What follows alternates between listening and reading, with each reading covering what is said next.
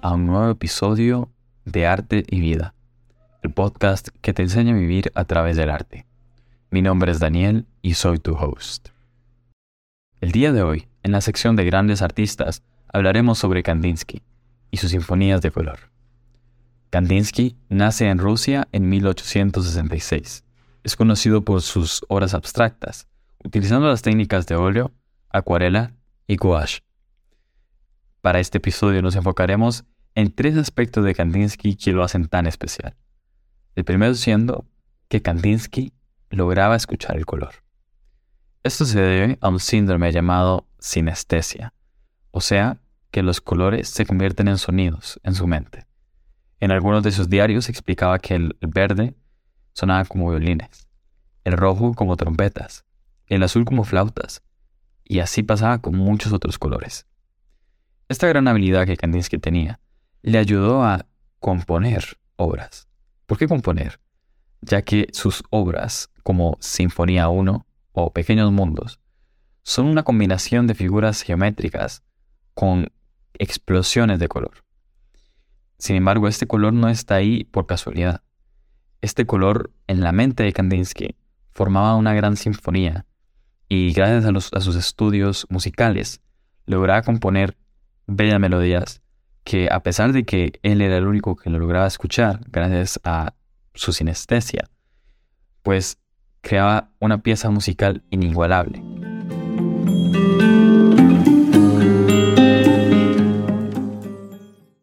Kandinsky se dedicó a estudiar los efectos psicológicos de los colores sobre una persona y, y los empezó a aplicar sobre sus obras. Eso significa que Kandinsky empezó a investigar, junto con otros artistas de su época, los sentimientos que cada color lograba emanar sobre las personas. Así fue como determinó que el azul es el color de la más pura tristeza, por lo que es apagado e inmóvil. Dice que evoca, evoca la muerte y apaga el sol, el silencio, etcétera, etcétera.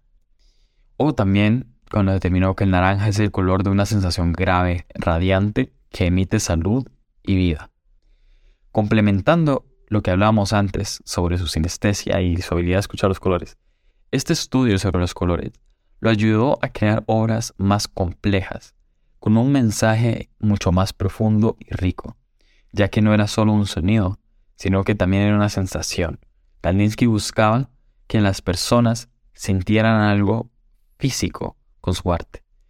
Gracias a esto fue que decidió que uno de sus grandes sueños iba a ser crear lo que se llama el Gesamtkunstwerk, que en alemán significa obra de arte total. En esta obra de arte total se mezclan imágenes visuales, sonidos, palabras y movimientos, apelando así a todos los sentimientos de una persona. Es una obra de arte que no tiene fronteras entre cada medio. Todos están juntos y todos entran al ser humano a la vez. A Kandinsky le fascinaba esto y pensaba que era lo más increíble que se puede hacer en la vida. Y por eso se dedicó a estudiar la música, la psicología humana y los colores.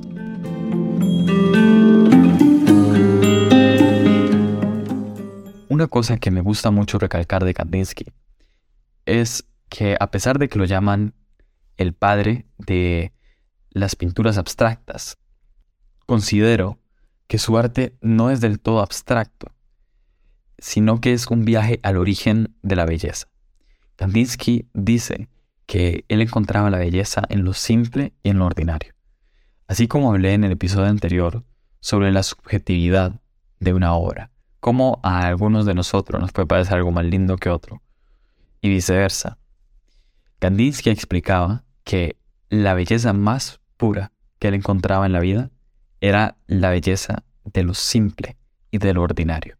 Él veía belleza en las figuras geométricas, llegando hasta lo más básico de, pues, las cosas, una figura. Y gracias a esas figuras lograba formar composiciones muy complejas que han pasado pues muchos años desde que las pintó y aún nos cuestan comprender.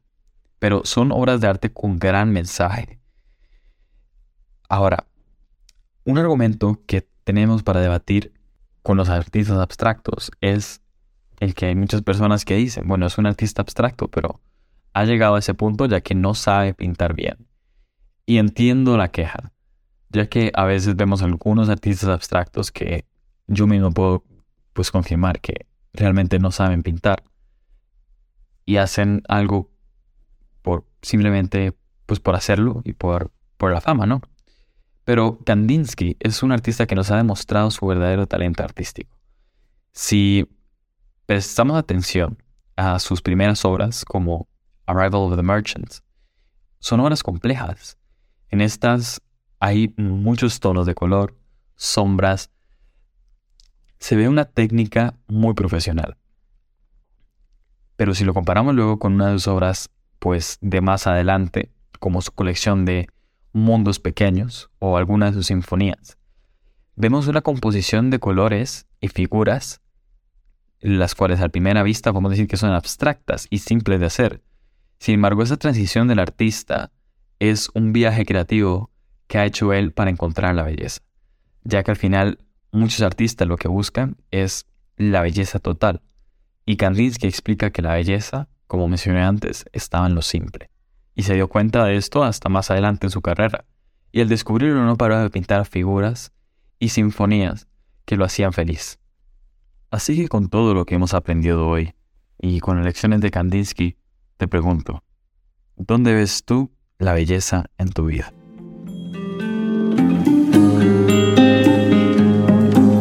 Kandinsky es un artista que nos deja sin duda alguna con la boca abierta. Era sumamente polifacético lograba entrar en cualquier categoría de arte.